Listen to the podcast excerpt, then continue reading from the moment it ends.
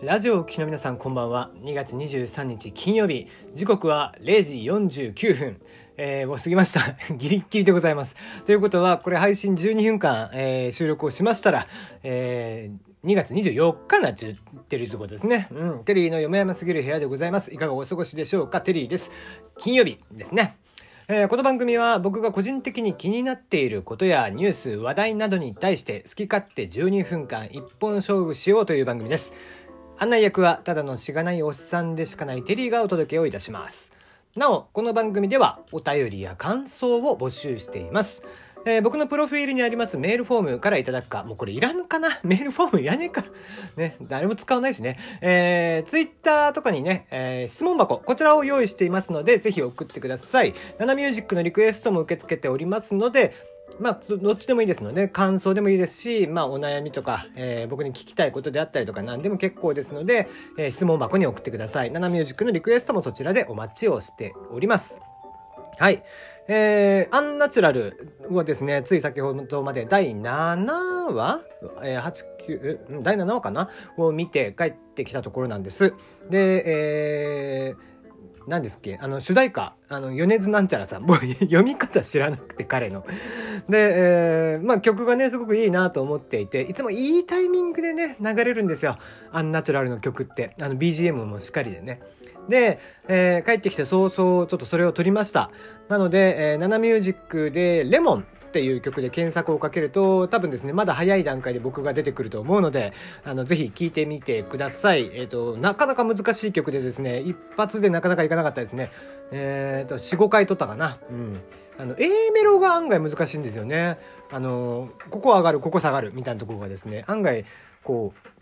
行ったり来たりするのであのすごく悩みながら歌わさせていただきましたのでよかったら聴いてください。はい、もう疲れた。えー、今日も質問箱をいただいております。いつもありがとう。えー、何でもいいですので、ぜひぜひ送ってください。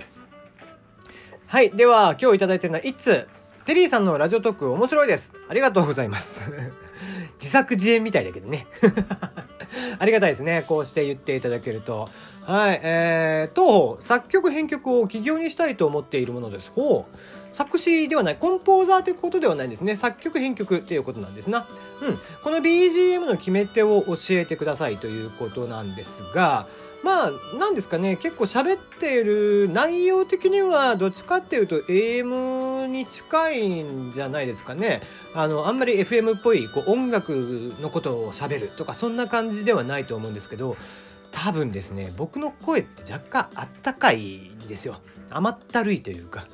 なので今ちょっとね結構はって喋ってるので、えー、今若干テンションも上がって喋ってるのであれな AM っぽいかなっていう気もするんですけどもいつもだったらもう少しテンション抑えめで喋っていたりとかするので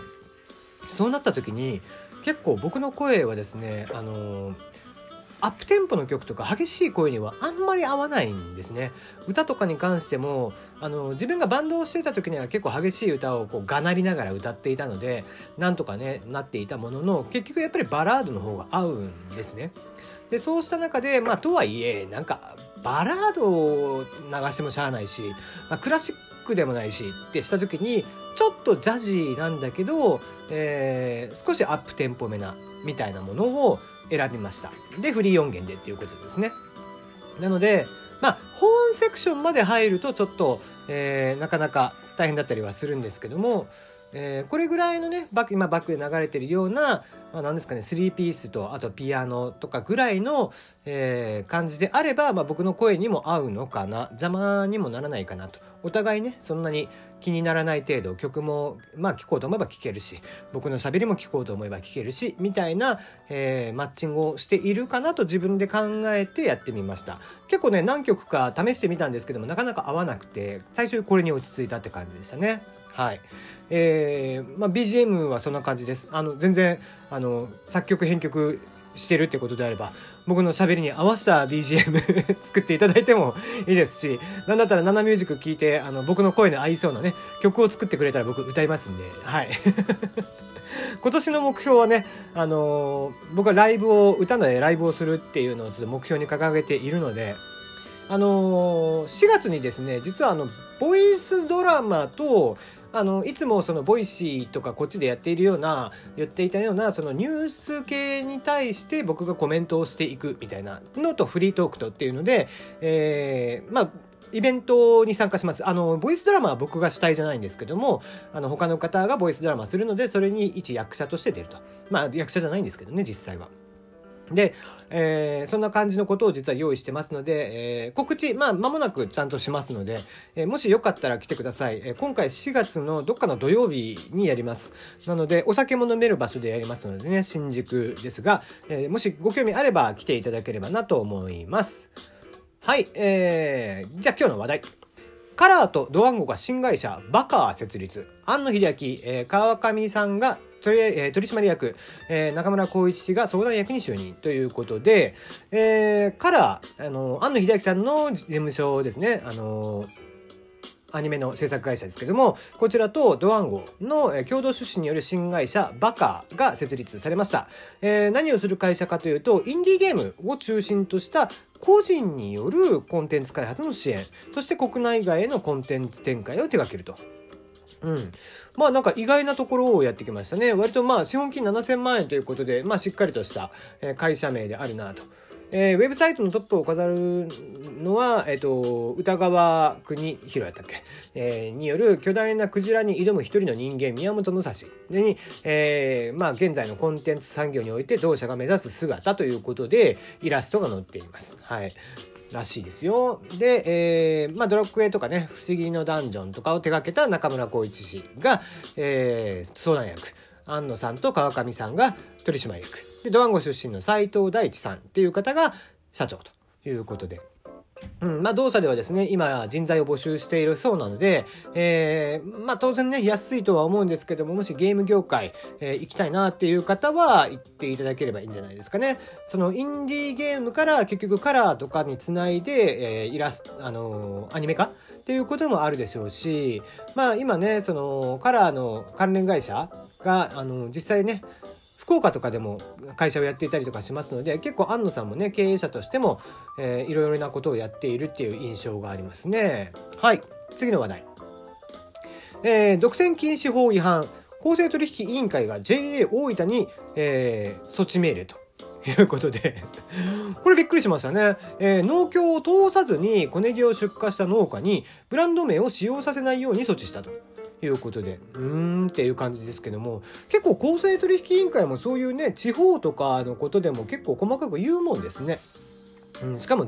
J、JA なんですからね。あの、JA とかってなんかそういうのズブズブな関係の 気がしてたけども、意外とちゃんとしっかり仕事をするんだなという気がしますね。まあ、そうしてねそのあんまりその JA とかあの上の人たちがねそういうこう圧力かけて何ですかねブランド名を使わせないとかっていうのはちょっと姑息な気がするんでねそういうのはやめてほしいなっていう気がしますね。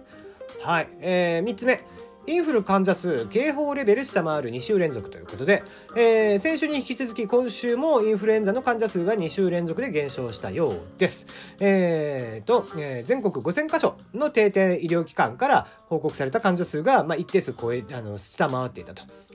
いうことで、まあ、1箇所あたりが29.65人だったということで、まあ、警報レベルは下回ったということみたいですね。うんうん。まあまあいいんじゃないでしょうか。まあとはいえとはいえ、えー、先週も言ったような気はしますが、まだまだ、えー、季節の変わり目が一番怖いんでね。